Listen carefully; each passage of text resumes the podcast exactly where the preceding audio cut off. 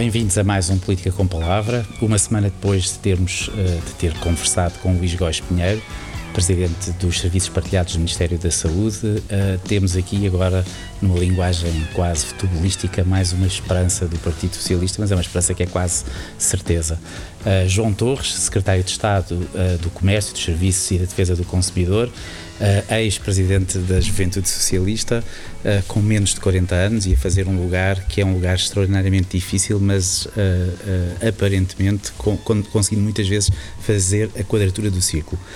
Mas antes de começarmos a falar, gostava de ter aqui uh, duas ou três curiosidades uh, que, que, tenho. Uh, é, é, verdade ou é um mito urbano que se candidatou ao Partido Socialista consultando as páginas amarelas? Bom, antes de mais, muito obrigado por esta oportunidade e um cumprimento muito especial ao Luís Osório.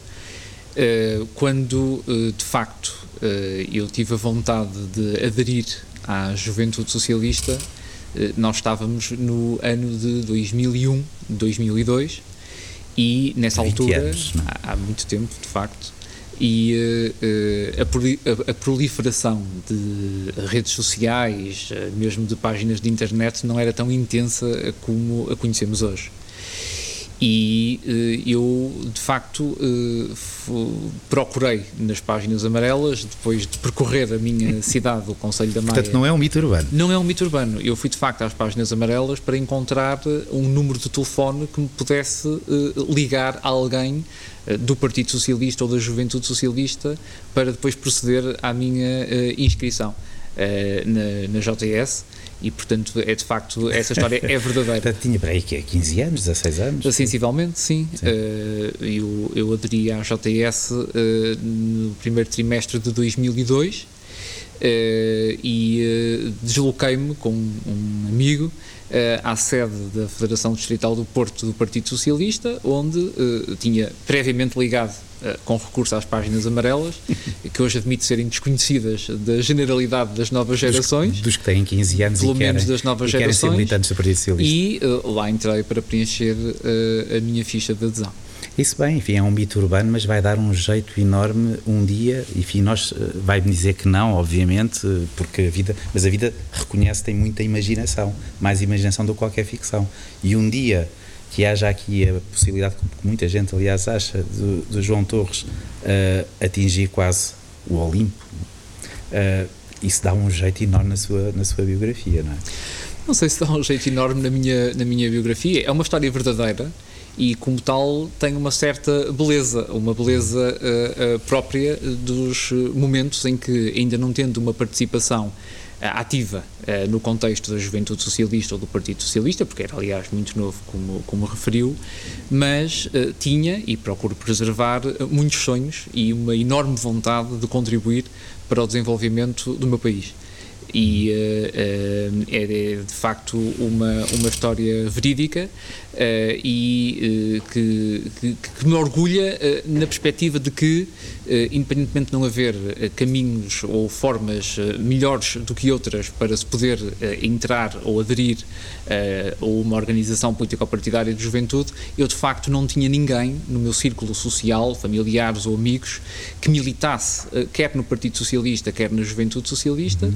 mas mas ainda assim isso não me demoveu de enfrentar o desconhecido, eh, uhum. porque... Essa é a segunda parte, não é? é? Porque, na regra geral, existe sempre alguma tendência para as pessoas terem uma influência familiar, até às vezes influência negativa, uh, por, por oposição a... Uh, no seu caso, no seu caso, não. Portanto, e chega a presidente da JS. Aliás, gostava, gostava de, de, e também tenho curiosidade de saber, as juventudes partidárias fazem sentido? Fazem todo sentido, do meu ponto de vista. Eu fiz um percurso na juventude socialista, sempre compatibilizando com uh, um percurso uh, académico, uh, estudantil. desenvolvi funções profissionais quando acabei o meu curso no setor privado.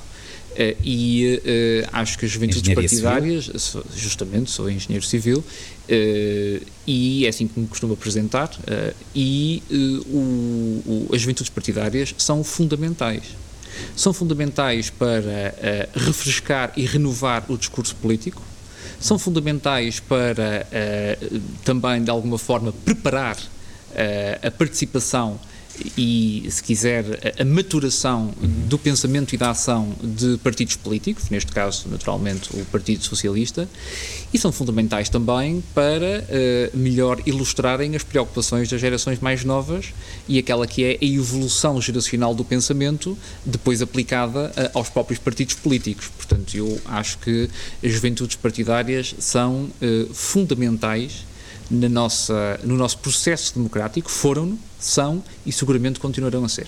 Muito bem, e eu comecei por falar aqui com, sobre, sobre as, as esperanças, não é? As, uh, numa linguagem que chamei de futebolística, e é um pouco isso, não é? Uh, há uh, muitos, alguns secretários de Estado e, bem, e alguns ministros que passaram pela juventude socialista. Bem, Ainda antes de irmos à nossa agenda e à atualidade, aos temas de atualidade, que são naturalmente os mais importantes, uh, como é que tem sido trabalhar com uh, Pedro Cisa Vieira? Bom, é uma personalidade uh, que, do ponto de vista pessoal, cultural, política também é, é, do meu ponto de vista superior, mas compreenderá que uh, eu tenho sempre algumas reservas. Uh, lisonja. Justamente, justamente porque tenho uma estima, uma consideração muito grande pelo, pelo Ministro de, de, Estado da Economia e da Transição Digital, com quem tenho a honra de, a honra de trabalhar. diria muito sinteticamente, mas enfim, que é uma personalidade superior e que eh, me parece que eh, será um, um, é um privilégio, eh, diria eu, podermos nós, enquanto cidadãos, embora naturalmente a minha condição seja também de secretário de Estado e é nessa que evidentemente estou focado, mas o que é um privilégio poder contar com uma personalidade como o Ministro Pedro Cisa Vieira numa pasta tão relevante para o país e para o seu futuro.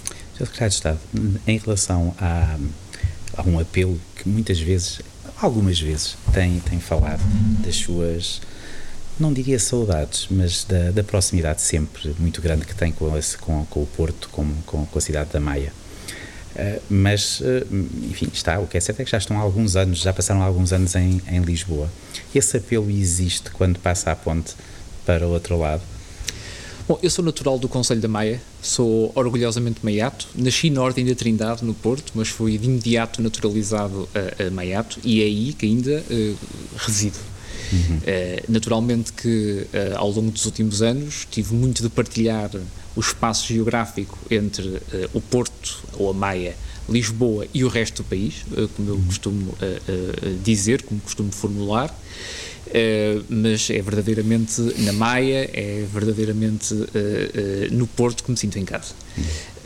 o que não significa que não aprecio muito a cidade de Lisboa, que acho que é uma cidade de facto muito bonita, uma cidade fantástica também, mas estar em casa é um sentimento, enfim, diferente. Nós conhecemos bem, portanto, estar em casa é estar lá. Estar, estar lá. Estar em casa é estar na Maia. Uh, isso, uh, sobre isso não tenho. Não, tenho, não receou, agora que estamos aqui, não receou nestas complicações da Câmara do Porto, da, dos candidatos, não? Bem, uh, não passou ao largo nos últimos meses quando via o Primeiro-Ministro para o caso dele o convidar ou desafiar, ou para o Secretário-Geral adjunto convidar para ser candidato à Câmara do Porto. Não, quer dizer, nem, nem, nem Estamos vou, a brincar. Nem, nem, vou, nem vou comentar esse tipo, esse tipo de, de, de questões. Eu estou absolutamente uh, focado, enquanto assim for entendido, nas, nas funções de. Não, estamos, estamos a brincar. Estamos a brincar. de, Secretário de Estado uh, uh, do Comércio, dos Serviços e da Defesa, e da defesa do Consumidor e, e não não, não, não merece sequer nenhum, nenhum comentário. Os órgãos do partido, e, eh, quer a nível nacional, distrital e conselho, eh, eh, naturalmente fizeram as suas escolhas. Muito bem. O que é que teria acontecido se o governo português não tivesse como escolha política e, e, também, e, também, e também ideológica apoiado as empresas como, como apoiou? Eu acho que Existe algum estudo já sobre, sobre os efeitos da, da, da, dos apoios que foram, uh, que foram dados pelo, pelo Estado português nestes últimos quase dois anos? Em relação aos setores que acompanho mais diretamente, eu diria que uh, os apoios tiveram três vetores fundamentais. Em primeiro lugar, apoios à liquidez ou à tesouraria. Em segundo lugar, apoios à manutenção do emprego. E em terceiro lugar, e para um universo muito alargado de estabelecimentos abertos ao consumidor, o vetor do arrendamento. E fizemos-lo através de diferentes formas e em diferentes momentos. Houve duas mensagens que o governo sempre partilhou com os portugueses e com as empresas e que me parece uh, terem sido muito uh, oportunas porque uh, foi uma mensagem muito sincera. A primeira mensagem é de que uma crise desta natureza, uma crise com estes contornos, traria sempre impactos ou acarretaria sempre impactos económicos e sociais muito profundos. A segunda mensagem é de que, à medida que fôssemos uh, colocando restrições uh, à atividade económica para combater mais eficazmente a pandemia, iríamos dinamizando novas medidas de apoio. E essa mensagem é uma mensagem coerente desde o início da crise até aos dias de hoje. Se quiser, até ao dia de hoje, precisamente, em que o Sr. Ministro da Economia teve a oportunidade de anunciar na Assembleia da República que vamos continuar a apoiar, através do programa Apoiar, os estabelecimentos, por exemplo, de animação noturna, que se encontram encerrados desde o início da pandemia. E uh, a verdade é que, tendo dinamizado apoios sobre os três vetores que mencionei, eu acho que, no conjunto, criamos um escudo económico e social muito importante para preservar a nossa uh, capacidade produtiva, para preservar o nosso tecido económico. Uhum. E se olharmos para o desempenho da economia no ano 2020 ou para um indicador muito relevante que tem a ver com a taxa de desemprego, por exemplo. Mas aí não estava previsto, não é? Foi, uh, os números uh, foram muito, muito acima das análises mais otimistas que existiam no início da pandemia eu diria justamente que, quer no que diz respeito ao desempenho da economia, quer no que diz respeito à taxa de desemprego, ficamos muito longe das previsões mais uh, pessimistas, das previsões mais menos uh, uh, positivas que chegaram a conceber-se durante o ano de 2020 e, em particular, quando do primeiro confinamento. Portanto, se me pergunta se conseguimos apoiar todos, sem exceção, na medida uh, absolutamente uh, uh, desejável por parte dos empresários, a minha resposta objetiva é de que efetivamente só poderemos recuperar a atividade económica tal como a concebíamos antes da Covid-19, quando formos capazes de repor os níveis de procura, ainda assim os apoios que foram dinamizados foram decisivos para preservar o nosso tecido produtivo. Uhum. Havia há aqui também uma preocupação e as preocupações são cíclicas, vão mudando ao longo daquilo, de, de, de, do ponto em que estamos, uh, de ataque aos problemas, mas uma das questões de hoje é antecipar o que é que poderá acontecer quando os apoios deixarem, deixarem de existir. Há, o dinheiro não é ilimitado uh, e vai haver um momento em que não, há, não, não, não, não será possível, e esperemos que não seja necessário, uh, apoiar as empresas da forma como estão. Existe uh, receia, a segunda já lhe foi feita muitas vezes, mas é inevitável que se faça receita, receia pela falência de muitas empresas em Portugal. Os dados que nós dispomos sobre o ano de 2020 são, no que diz respeito exatamente ao tema das insolvências, não são tão negativos quanto se julgou uh, uh, poder vir a acontecer. Eu encaro Uh, os empresários, uh, quando tenho e faço muito frequentemente uh, conversas, quando dinamizo interações com os empresários ou com as associações empresariais, uhum. eu adoto sempre o, um comportamento de profunda humildade. Humildade e assertividade no sentido de ilustrar o esforço que o governo e já agora o conjunto da sociedade está a fazer para apoiar as nossas empresas, mas também reconhecendo que, eh, como sempre sucederia numa crise desta natureza, e como até aliás sucede, mesmo quando estamos em períodos de crescimento económico, eh, algumas empresas, eh, enfim, de alguma forma encerram a sua atividade e outras vão naturalmente surgindo e criando valor na nossa economia.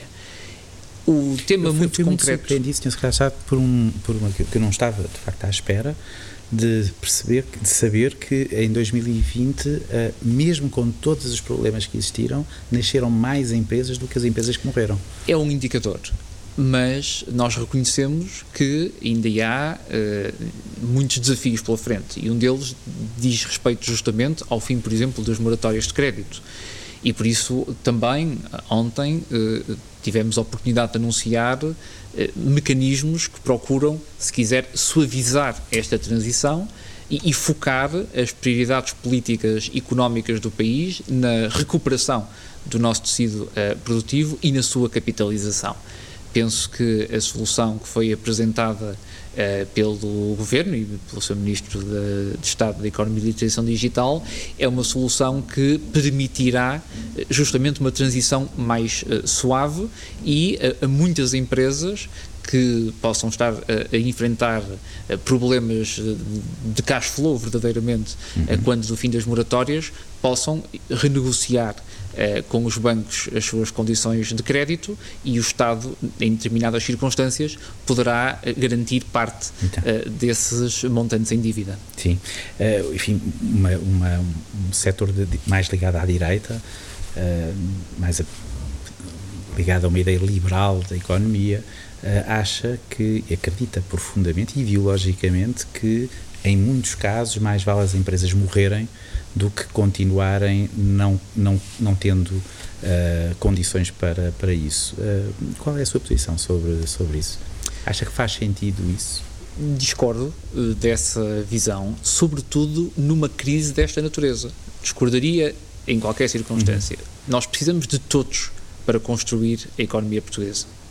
Precisamos das microempresas, precisamos das grandes empresas.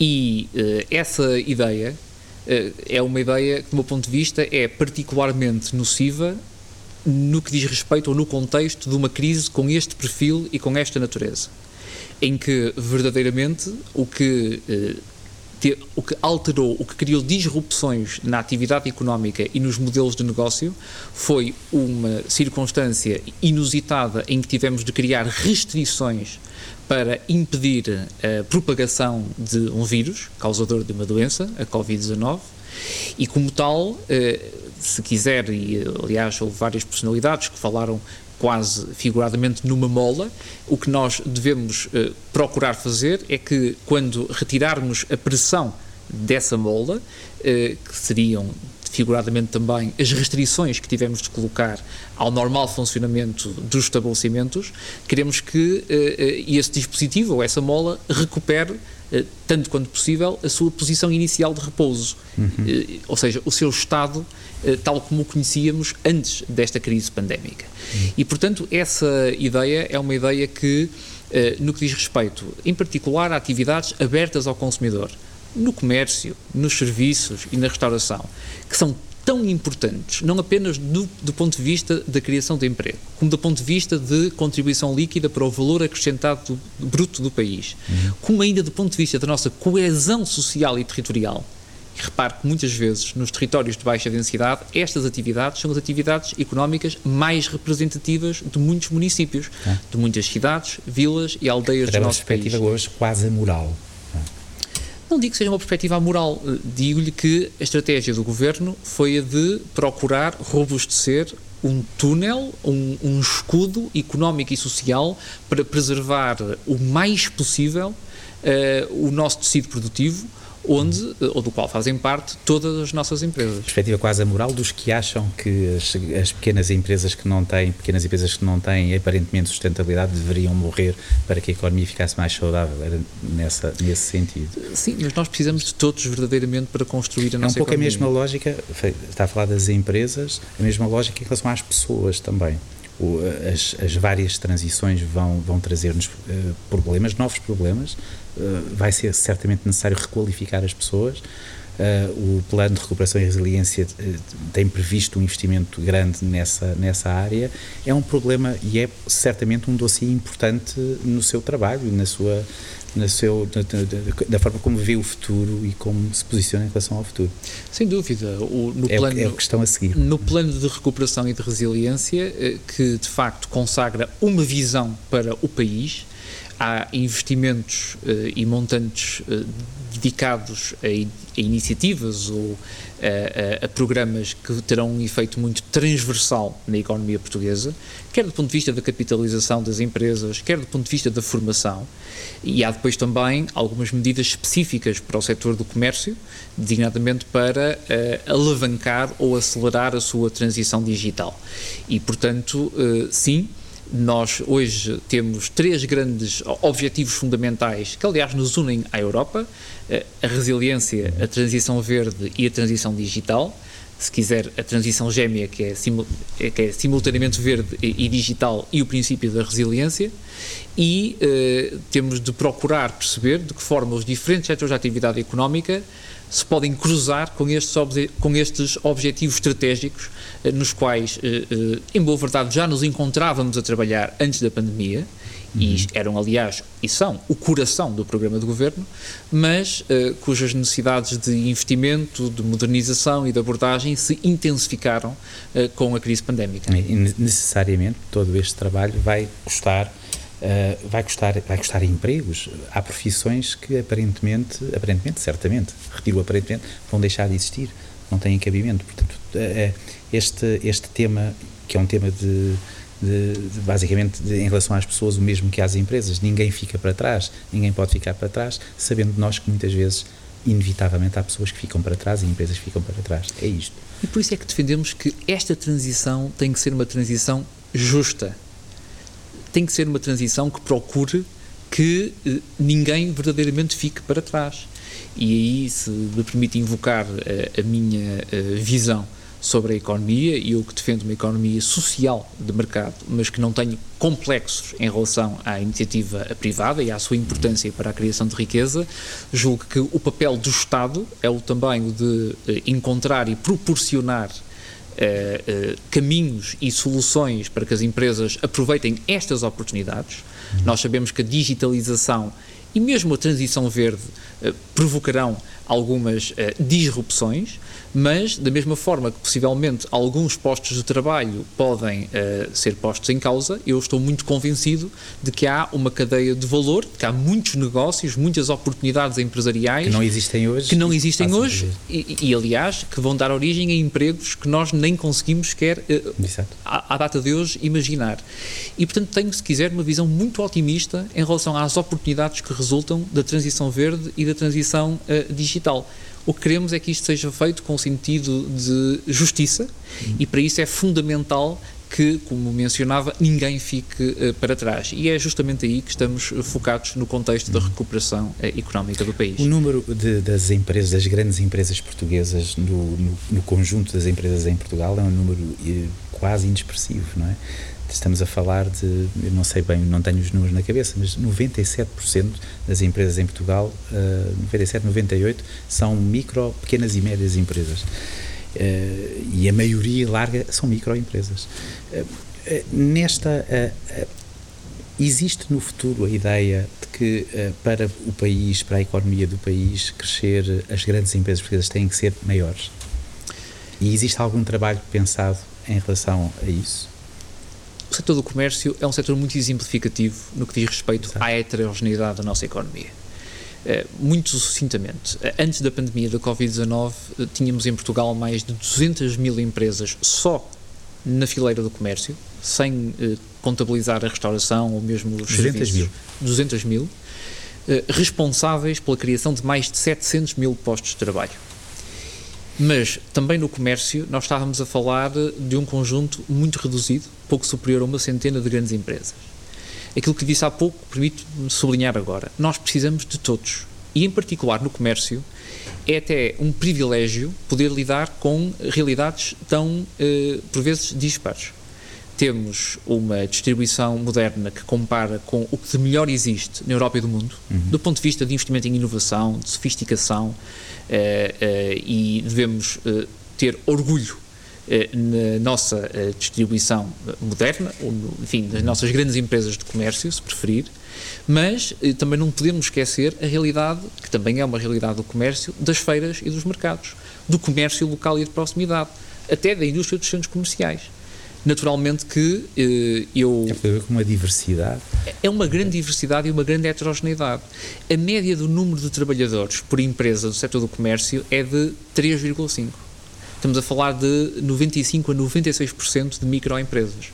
Temos de encontrar estratégias que permitam que a economia no seu conjunto e o setor do comércio no seu conjunto se torne mais competitivo eh, e devemos fazê-lo reconhecendo que existe lugar para todos no setor do comércio, que precisamos das grandes empresas, também precisamos e muito do comércio local e de proximidade, uhum. que aliás é uh, um, um, um, se quiser, uma fileira do comércio que me parece ter saído muito valorizada no contexto desta pandemia, justamente porque cada uma e cada um de nós, como cidadãos, confere hoje um valor diferente, quer uh, ao tempo, uh, quer à distância. E, portanto, uh, há aqui oportunidades uh, uh, que podem ser aproveitadas e eu não tenho, com toda a sinceridade, a ideia de que possamos dispensar uma única empresa que seja de, dos nossos para este hum. nosso desafio coletivo de modernizar há, a nossa economia e o nosso país. Não há nenhum preconceito, como é evidente, em relação ao, ao objetivo de fazer com que as grandes empresas possam ser maiores e possam competir internacionalmente. Com certeza Seria... não existe nenhum preconceito. Eh, eu considero que as grandes empresas são também importantes, mas também temos de ter a capacidade de olhar para o tecido económico português como ele efetivamente é. E isto não significa nem discriminar, nem desconsiderar, nem desvalorizar as grandes empresas. Uh, contamos verdadeiramente com todos e eu, no meu dia a dia, uh, se quiser, na minha. Uh, na minha prática, no âmbito das minhas responsabilidades, procuro fomentar uma grande proximidade com todos os subsetores do comércio independentemente de estarmos a falar de grandes ou de pequenas empresas, sendo certo que as microempresas, eh, neste setor como em qualquer outro, são eh, tipicamente mais responsáveis pela criação de emprego, eh, numa perspectiva capilar, mas este não é um momento, nem este nem nenhum, para uh, colocarmos setores contra setores ou tipologias de dimensão contra tipologias de dimensão uma visão holística e integrada sobre os desafios coletivos que enfrentamos no país e, em particular, no que diz respeito à economia, leva-nos justamente a ter a consciência de que não há dispensáveis neste objetivo.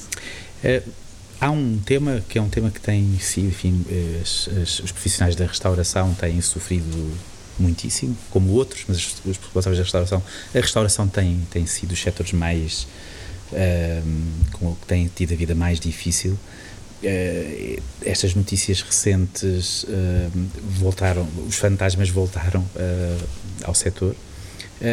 existe a previsão de que até ao fim desta crise, enfim, vamos todos esperar que o processo de vacinação faça o que é suposto e que todos nós esperamos. será assegurado esse apoio até, até, até ao fim deste ano, por exemplo? O setor da restauração é um setor muito importante para o nosso país.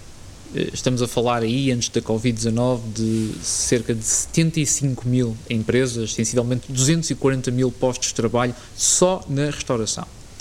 E é um setor que foi muito importante para a criação de postos de trabalho uh, desde a última crise uh, que enfrentamos, uh, desde a crise da Troika. E é um setor que eh, tem sido dos eh, primeiros beneficiários líquidos das medidas que o governo tem dinamizado.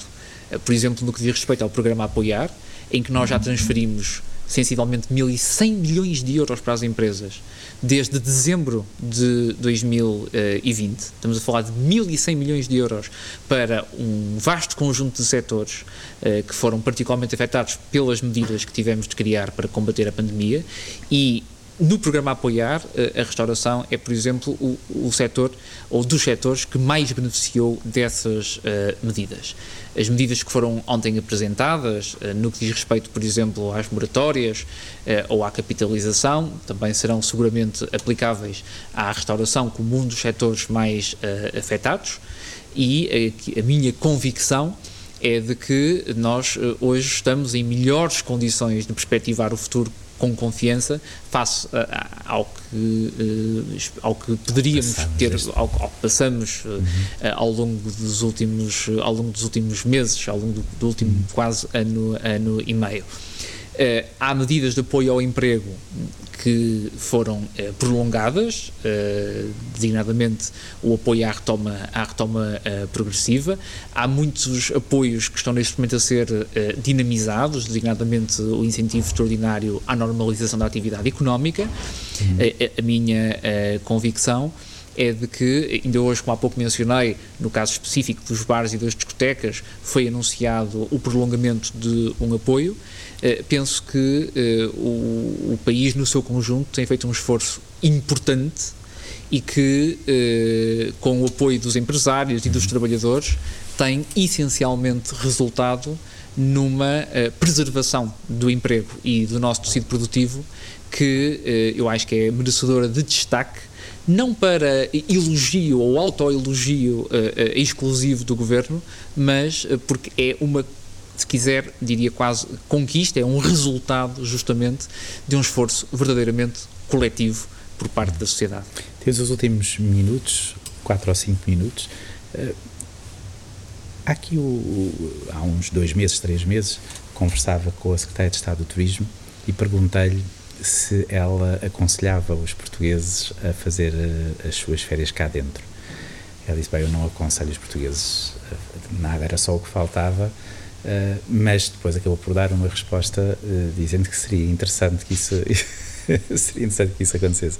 Sr. Secretário de Estado, um, seria bom para, para a economia portuguesa se neste período os portugueses fizessem, escolhessem produtos portugueses?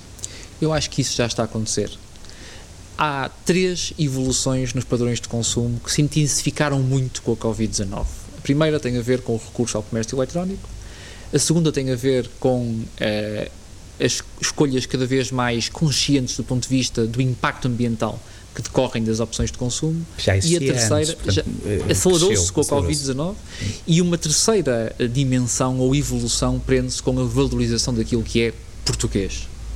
Nós temos produtos de excelência fabricados ou produzidos no nosso país.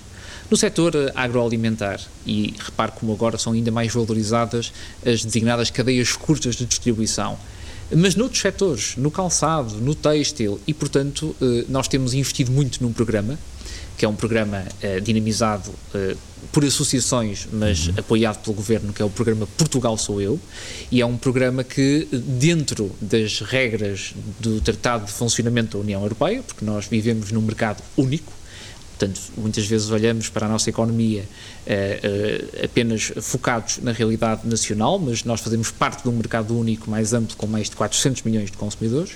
E a verdade é que esse programa, o programa Portugal Sou Eu, é um programa no qual vamos continuar a investir, no qual acreditamos, porque de facto uh, a incorporação do valor acrescentado nacional na produção é muitas vezes, para não dizer sempre, um sinónimo de qualidade e também uh, um maior recurso uh, à compra de produtos portugueses uh, poderá e muito ajudar a fazer a nossa economia prosperar. Uma, uma das questões mais interessantes e que, e, que, é consequência também da, da pandemia um, e na sequência também do que está a dizer, tem a ver com esta, uh, enfim, muitas das políticas que seriam inevitáveis quando falamos da transição transição digital, quando falamos da transição ambiental, uh, são, são inevitáveis, uh, mas, mas há uma pressão social, nota-se uma pressão social para que quase uma legitimação de todas as políticas, porque de facto os consumidores privilegiam uh, produtos que tenham a marca, a marca do ambiente, é? a marca da sustentabilidade uh, e a, empresas até que tenham a marca da responsabilidade social. Sem dúvida, e felizmente eu acho que o exemplo da generalidade das empresas portuguesas na aproximação eh, a, esses, a esses padrões uh, de atividade e até de responsabilidade social, como referia, tem sido crescente e muito positiva. Hoje o consumidor é ele próprio também mais exigente. Uh, e o consumidor, como agente económico, porque também o é, acaba por uh, definir muito a, oferta. Aliás, eu costumo dizer que a política pública de defesa do consumidor é uma política eminentemente económica e que nos permite perspectivar a economia do lado da procura e é a única forma de nós perspectivarmos também a economia do lado da procura. E uh, essa mesma procura interfere eh, influencia eh, a oferta e o que podemos assistir, ou o que temos assistido em Portugal, é eh, empresas dos mais diversos setores a adaptar também os seus modelos de negócio por forma a adequar ou o sortido de produtos ou a sua produção a, esses, a essas exigências dos consumidores, que são cada vez mais informados, mas cada vez mais despertos também, não apenas para as problemáticas ou para os temas da digitalização, uhum. como muito em particular para os temas da sustentabilidade ambiental, dos hábitos de vida saudáveis, ou mesmo, se quiser, para a salvaguarda dos direitos humanos no contexto da, uhum. da produção e da atividade económica. Duas duas ou três muito rápidas, questões muito rápidas para, para terminarmos. Uh, o seu comentário sobre a nova associação uh, que foi criada e apresentada a semana passada, creio que a semana passada, uh, com, com, Vasco, com Vasco de Mel para presidir, com Paula Amorim e Cláudia Azevedo, portanto, as maiores empresas portuguesas juntas. acha uma boa notícia? Parece-me que, uh, por um lado, uh, a liberdade associativa está prevista na própria Constituição da República Portuguesa. Eu, da minha parte. Porque existe a vontade do contributo para que a Não, economia... com certeza. Eu, da minha parte, o que lhe posso dizer humildemente é que estou sempre disponível para falar, para dialogar, para construir Uh, setores, naqueles que naturalmente, naqueles com os quais lido uh, uh, por, por responsabilidade direta, e desse ponto de vista nós não podemos abdicar uh, das grandes empresas para os grandes desafios de uh, incremento da nossa competitividade e até da nossa produtividade. Portanto, eu acho que a existência de associações e, em particular, de uma nova associação é algo que pode também contribuir eh, para uh, que o, país faça ou tome decisões e faça escolhas, também podendo melhor atender aos desígnios e aos objetivos que forem definidos uhum. no âmbito dessa mesma associação. Eu lembro-me do que, do que disse no início da nossa conversa. a minha, sou, por um lado, humilde e, por outro lado, firme. Do princípio da humildade, mas da firmeza. Esse é o segredo uh, do, do Sr. Secretário de Estado, quando me dizem, enfim, uh, que no meio empresarial uh, não o respeitam e ao mesmo tempo têm prosseguido as políticas à mesma, como, como, é óbvio, e políticas que muitas vezes são Uh, são criticáveis pelas grandes empresas, nomeadamente, e pelas associações empresariais, mas ao mesmo tempo o reconhecimento de que o seu, de que tem feito um papel uh, muito construtivo e que o respeitam e que, e que, e que é, a ponte está, está, está, está feita, está construída para o diálogo. Qual é o seu segredo? Isso é quase uma quadratura do círculo. Não diria, não diria que se trata de nenhum segredo. Procuro, estou muito focado. Há nas segredo, minhas, Estou muito focado nas minhas responsabilidades. Procuro ser muito transparente e sincero e franco na relação com as empresas e, e hum. com as associações empresariais. Acredito profundamente no valor do diálogo. Acho que o diálogo é absolutamente decisivo e o diálogo não pressupõe a anulação de opiniões uh, diferentes ou diversas, por exemplo, das minhas. E uh, sim, uh, acho que não seria injusto dizer-se que eu procuro, sempre que possível e quando possível, ser um construtor de pontos. Acho que é uma uh, acho que é aliás como um bom engenheiro. acho que é sim como um bom como bom engenheiro civil uh, mas uh, ser construtor de pontos é algo que sobretudo num contexto de pandemia procurarei ser no âmbito das minhas responsabilidades uma das, das e acabamos e acabamos assim já escutámos o nosso tempo mas nota-se ainda ao contrário por exemplo da política parece-me evidente isso que o meio empresarial, sobretudo na sua cúpula, é muito masculino ainda. Há um trabalho a ser feito de sensibilização também aí, nesse setor? Não tenho a mais pequena dúvida de que sim, mas uh, também não lhe posso deixar. Estamos à vontade de falarmos da Cláudia Azevedo também, e da Paula eu ia dar Eu ia dar esse, esse uh, exemplo. Uh, eu tenho a oportunidade de, de olhar para a realidade do país, mesmo no que diz respeito às nossas empresas de grande ou de, ou de mais ou, ou, de, ou de menor dimensão e de encontrar muitas empresárias e deu aqui um exemplo, a doutora Cláudia Azevedo, eu, no contexto até das associações com as quais uh, interajo muito regularmente, há também, uhum. entre presidentes de associações, uh, secretárias-gerais, uh, eu diria que há, felizmente, uma participação crescente também por parte de, de, mulheres e penso que isso é essencialmente positivo. Acho que o caminho está a dar bons passos nesse sentido e tenho sido também, se me permite, embora não seja uma matéria que eu acompanhe, têm sido, do meu ponto de vista, adotadas políticas públicas importantes para se cumprir também esse uh, desígnio, que é um desígnio de justiça. Hum, Sr. Castro, foi um, foi um prazer. O gosto foi meu, muito foi, obrigado. Foi um gosto. Uh, para acabarmos mesmo, uh, tem saudades dos tempos da juventude socialista em que, por exemplo, nesta altura poderia estar tranquilamente e livre a discutir política global? Agora está a matar um bocadinho as saudades com, com o combate autárquico, não é? Eh, mas de vez em quando apoia, uh, apoia no terreno um ou outro candidato, um, um ou outro combate político. Mas nós habituámos a vê-lo a falar sobre, sobre tudo, sobre a política no seu global. Tem saudades desse tempo? Tenho procurado no combate autárquico, na qualidade de dirigente do PS e muitas vezes de amigo, estar presente hum. quando consideram que posso dar um contributo positivo. No que diz respeito à, à participação uh, política mais ampla, eu não lhe vou esconder que uh, a experiência da juventude socialista deixa sempre saudade e acho que quem teve essa experiência compreenderá muito profundamente aquilo que eu estou a dizer. Agora, eu insisto neste ponto, estou muito focado em tentar cumprir o, o melhor possível as funções que me foram, uh, que me foram confiadas e, uh, com toda a, a sinceridade, não, não, não concebo uh, neste momento uh, pensar na, nos tempos em que fui militante da juventude socialista, uma vez que estou muito focado neste, neste mesmo trabalho. Muito obrigado. Muito obrigado.